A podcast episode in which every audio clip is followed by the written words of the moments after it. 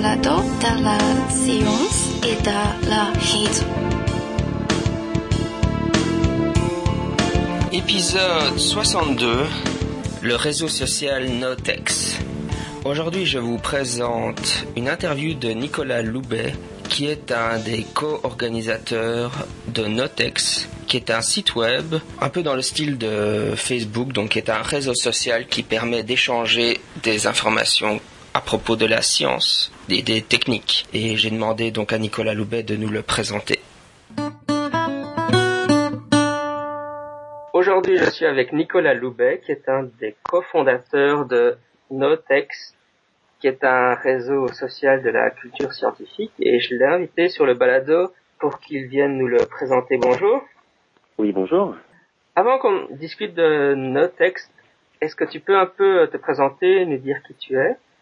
Bah bien sûr. Donc je m'appelle Nicolas Loubet, j'ai 25 ans. J'ai commencé, euh, on va pas dire ma carrière, mais mon, début de carrière par des études en sciences de la Terre, à niveau master, comme on, nomenclature LMD, master recherche. Et pendant mes études, euh, à l'initiative de quelques amis que j'avais rencontrés au lycée, j'ai fondé une petite association qui faisait des films scientifiques. Donc on a, on a bien avancé, bien bourlingué de 2006 à 2008. Et c'est à la fin de cette expérience associative, enfin vers la fin, que l'idée est venue de fonder en l'occurrence ce qu'on appellera donc Notec ou Notex, ce réseau social. Sachant que suite à l'expérience associative, en fait, euh, j'ai eu l'occasion de faire des études en communication des sciences, journalisme scientifique, qui m'ont amené avec mes amis à monter une agence de communication qui s'appelle UMAP. C'est un peu mon, mon petit parcours. Notex, c'est un réseau social de la culture scientifique. Qu'est-ce que c'est en fait? En quoi ça consiste? Alors, c'est, euh, je dirais que c'est un, un site web d'abord qui est euh, l'archétype de ce qu'on appelle euh, Web 2.0 et qui est un peu dans la veine de ce qu'on appellera donc les fameux Facebook, MySpace, LinkedIn, tous les réseaux C'est en fait un service web qui se destine à rassembler et à la fois des informations et à la fois euh, des membres, des personnes, une communauté, pour justement partager, découvrir, enfin discuter autour de ce qu'on appellera la culture scientifique et technique. C'est-à-dire en fait ben, tous ces sujets en rapport avec la santé, avec euh, l'environnement, nature, énergie, euh, qu'on classe dans ce grand ensemble qui est sciences, techniques, industrie. Quoi. C'est une idée qui est née bah, comme je t'expliquais, à l'été 2008, qui s'est structuré, formalisé euh, au début de l'année 2009 et qui a été lancé au, au mois de septembre 2009. Voilà. Avec, euh, je dirais, un parti très très simple, c'est de dire, notre but n'est pas du tout de monter un très grand réseau social, puisqu'il n'y a aucun modèle économique, aucune directive en tant que telle. C'est plus d'utiliser le web 2.0, le web social, comme un laboratoire, un terrain d'exploration, pour se poser toutes les bonnes questions en ces termes, c'est-à-dire qu'est-ce qu'on est capable de faire avec les outils du web participatif, collaboratif et communautaire pour faire de la culture scientifique et technique aujourd'hui. C'est ça le, le leitmotiv. Continuons un peu sur les, vraiment la description de en quoi ça consiste. Bon, je pense que la plupart des, des auditeurs connaîtront Facebook. Est-ce que la, la, plupart des fonctionnalités ressemblent un peu à celles de Facebook? Comment ça passe Ça se passe concrètement? On poste des liens Il y a des discussions? Il y a, il y a trois éléments structurants. Donc on peut y, en effet, à la manière d'un Facebook, y ajouter des liens avec une démarche un peu systématique en termes de référencement. Il s'agit d'écrire le format du contenu, est-ce que c'est une vidéo, est-ce que c'est un article, est-ce que c'est un diaporama, et tout un tas d'autres métadonnées. On peut aussi, je dirais tout simplement, échanger des ressources entre membres par personne. On peut les structurer, les classer dans des listes thématiques qu'on a dénommées des weblistes. Et plus intéressant, on peut bien entendu discuter des ressources en ligne par des fonctions assez basiques de commentaires. En l'état actuel, c'est à peu près les, fonctionnalités de base qu'on peut retrouver sur nos techs, sachant que l'idée c'est d'en développer ben, encore et toujours plus en s'inspirant de ce qui se fait de mieux sur le web, notamment sur Facebook. Tu dirais que le site s'adresse à quel type de public? À des scientifiques euh, pour qu'ils échangent un peu des informations pointues ou bien s'adresse plus à des amateurs éclairés euh, Quel est un peu votre public cible? Alors je dirais, il y a le public visé et le public qu'on arrive à, rassembler. Alors le public visé à l'origine, c'était très naïf, c'était à la fois tous les professionnels et tous les amateurs euh, de la communication, du journalisme et de la médiation des sciences. Donc ça va être à la fois des acteurs associatifs, des acteurs des musées, des opérateurs culturels, ça va être aussi d'une certaine manière bah, des chercheurs et des ingénieurs. En pratique, les personnes qu'on retrouve sur nos techs actifs, c'est bien entendu bah, les membres fondateurs du réseau, c'est-à-dire moi-même et, et, mes collègues, mais c'est aussi des journalistes et des blogueurs surtout. Des gens qui sont déjà rompus et familiers du web, tout simplement, et qui sont ce qu'on appellera d'une certaine manière des grands curieux et des grands amateurs de culture scientifique et de sciences et techniques en général, plus généralement. C'est assez récent, comme tu nous le disais, donc septembre 2009. Euh, quel est actuellement combien de membres vous avez? Combien Quel est l'état de la participation pour l'instant? Alors, on a commencé au mois de septembre, on était une vingtaine, et je dirais aujourd'hui au mois de juillet, on est à peu près donc 680 et des poussières membres inscrits.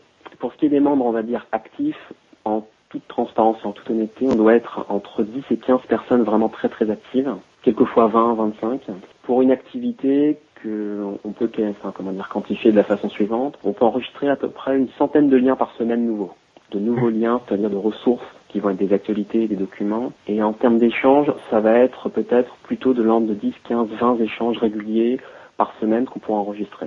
Et après, ce qui est plus intéressant à suivre, c'est la façon dont les, ce qu'on appellera les notech-notes, donc les, amateurs et les inscrits de Notech, enregistrent et surtout structurent leurs ressources dans des weblists. Et je dirais que c'est l'élément le plus intéressant à suivre pour des tout nouveaux inscrits, c'est de regarder la façon dont les, euh, les utilisateurs, les usagers structurent leurs ressources dans ces weblists, dans ces listes thématiques et les échangent les uns les autres. Ça, c'est très intéressant. Donc c'est une activité, on va dire, très raisonnable, et d'autant plus l'été où là, à mon avis, euh, beaucoup partent en vacances et on va voir, à mon avis, un gros creux dans l'activité. Est-ce que c'est, enfin, vraiment question basique, mais est-ce que c'est payant, c'est gratuit Comment ça se passe de ce côté-là? Vous avez de la Alors, entièrement gratuit, bien entendu. Euh, tout ce qui est inscription, toutes les fonctionnalités. On a choisi une extension en .com pour une raison très simple, c'est pour euh, le démarrage du site, sachant que notre objectif c'est qu'il reste euh, bien entendu tout le temps gratuit. En l'état actuel, la plupart des fonctionnalités, si c'est toutes, je pense sous la c'est la réserve de mon directeur technique qui est Nicali Rodriguez. Oui, c'est le webmaster, qui est propriétaire, mais on a vraiment l'ambition plus tard d'en faire un, ensemble d'outils de fonctionnalités pour le monde de la culture et qui sont entièrement et gratuits et libres, c'est-à-dire réadaptables, réutilisables et surtout euh, reprogrammables aux besoins des usagers. Ça, c'est la perspective en tout cas.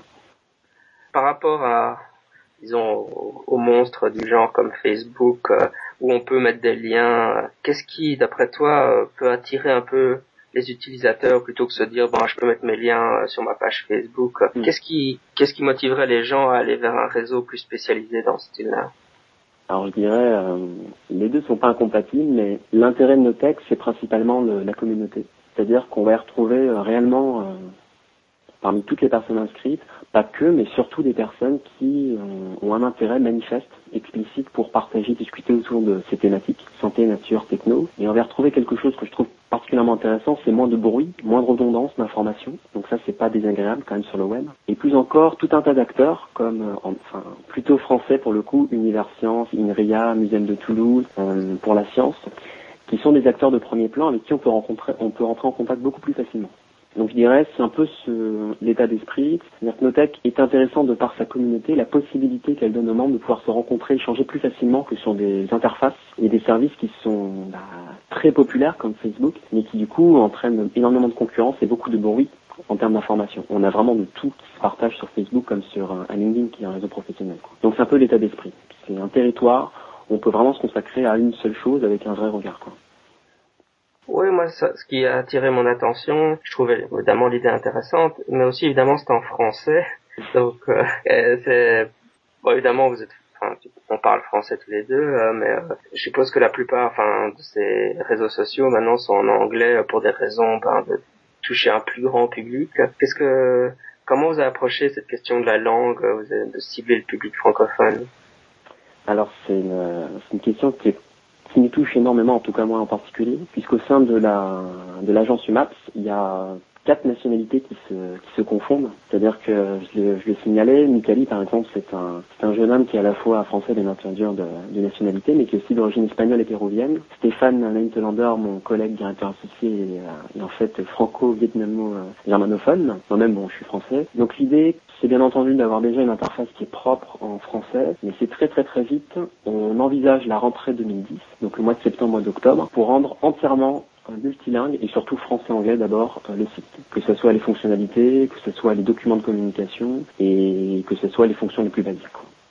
Donc ça c'est quelque chose qui nous est euh, très très cher et très important. Je signale par ailleurs que euh, quand bien même le site sera en français, ce qui est très rigolo, c'est qu'on constate qu'on a deux aires géographiques qui sont très très très actives. C'est bien entendu la France et le, le Québec au Canada. Très très très actifs. Donc on a toute une petite communauté, pas forcément très visible, de Québécois euh, qui sont présents sur nos techs et actifs. Si quelqu'un veut s'inscrire sur Notech, comment est-ce qu'il procède?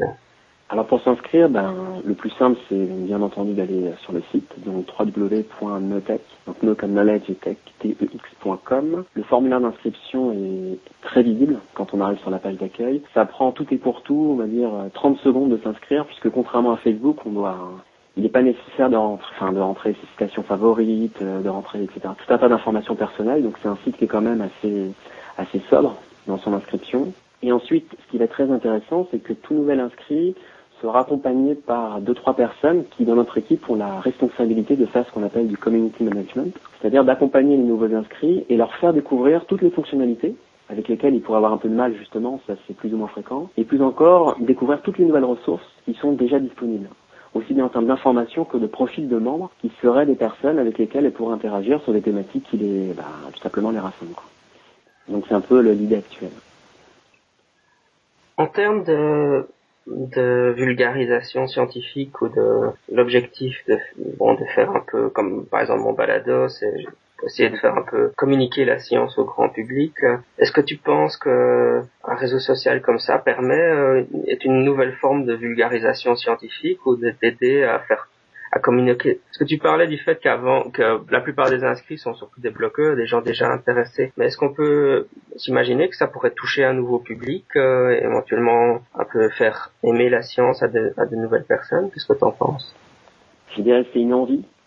Une vraie envie d'ouvrir très naturellement toutes ces thématiques euh, sur tous ces enjeux euh, d'ordre sanitaire, environnementaux pour tout un tas de nouveaux publics euh, qu'on n'arrive pas d'habitude à toucher. Mais après, c'est quand même, c'est aussi une prise de conscience que c'est jamais forcément très facile de, de, faire ça en l'occurrence. Donc notre objectif est de procéder en fait en ces termes, c'est bien dans un premier temps, essayons de rassembler le maximum de, de, professionnels de la communication des sciences, donc des vulgarisateurs, des médiateurs, des communicants, des journalistes, et surtout essayons de profiter des outils communautaires et sociaux pour passer par l'intermédiaire de ces personnes pour attirer dans leur cercle proche d'autres personnes. Quoi. Grosso modo, c'est un peu le leitmotiv, c'est euh, vous êtes un acteur de la culture scientifique, euh, invitez vos propres membres, vos propres réseaux, vos propres amis, vos propres familles à venir vous inscrire pour échanger avec vous déjà. quoi. C'est un peu ce que j'ai fait moi, c'est-à-dire que j'ai ramené par exemple ma propre maman et, des amis assez proches sur Notech, avec qui j'ai l'occasion non pas d'être en posture professionnelle, mais plus en posture d'amis ou de membres de la famille pour discuter de thématiques, euh, encore une fois, en rapport avec la santé ou l'environnement. Quoi. Donc je dirais, c'est l'objectif de des, ce qu'on appellera des publics non experts, mais c'est aussi une prise de conscience que c'est jamais forcément très simple. Et je pense que, au moins plus ou moins naïvement, le web pourrait y contribuer un peu quand même, à ouvrir vers de, nouveaux, de nouveaux publics, mais avec une vraie stratégie quand même. C'est pas simple. Enfin, je pense que tu en, tu en as conscience et que tu sais ce que c'est quand même. Ouais, ouais. Très bien. Est-ce qu'il y aurait quelque chose qu'on n'aurait pas abordé, que tu voudrais rajouter ou euh...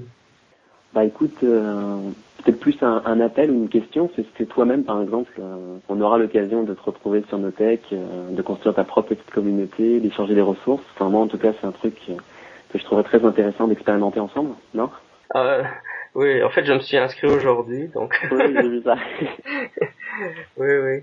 J'ai découvert euh, Notech via Facebook et puis Twitter, et comme je trouvais qu'il y avait des liens euh, intéressants. Euh, moi, ce qui m'a intéressé, ou comme je le disais avant, ce qui m'a interpellé, c'est le fait que c'est en français, parce que j'ai tendance à être très au courant de, à avoir beaucoup d'informations en anglais, mais euh, je trouve ça sympa. Euh, là, déjà, je, par, je parcourais un peu le site, d'avoir des ressources en français, en tout cas, parce que bon, c'est aussi moi, quoi, dans la manière dont je suis connecté sur Internet, fait que j'ai tendance à être moins au courant de ce qui se passe côté francophone, donc c'est assez sympathique.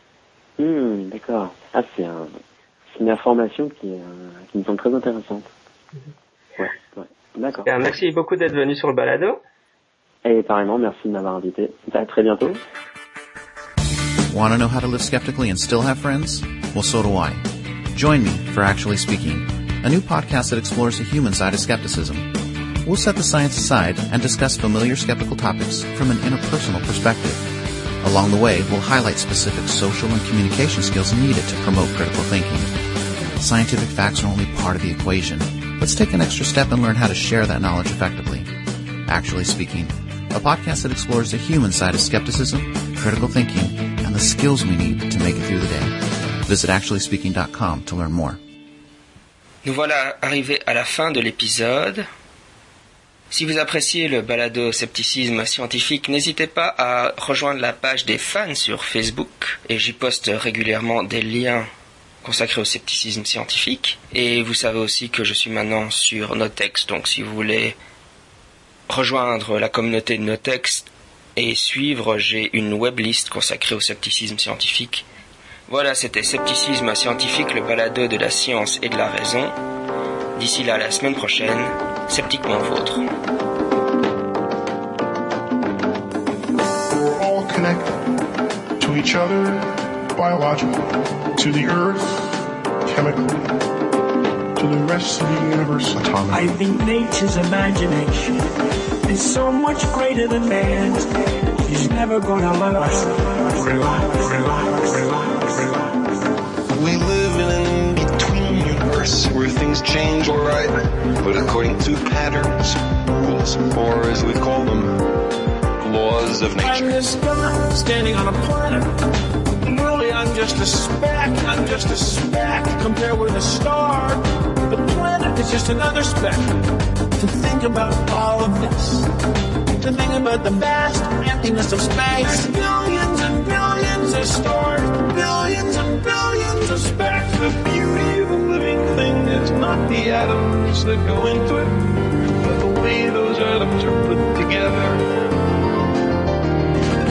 The cosmos is also within us. We're made of star stuff. We are a way the cosmos itself. Across the sea of space, the stars are other sun. We've traveled this way before, and there is much to be learned. We're all connected to each other biologically, to the earth chemically, to the rest of the universe atomically. find it elevating and exhilarating to discover that we live in a universe which permits the evolution of molecular machines as intricate and subtle as we.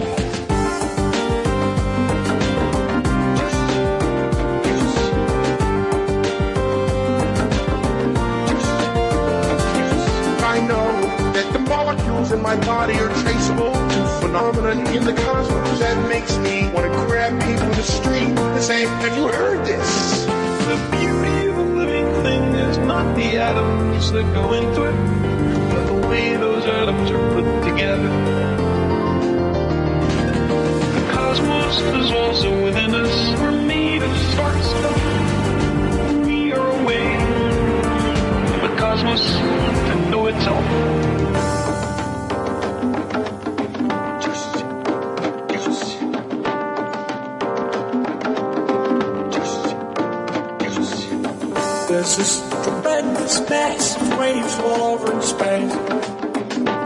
Light bouncing around the room, going from one thing to the other, and it's all really there, really, really there. But you gotta stop and think about it, about the complexity to really get the pleasure. It's all really there, really, really there.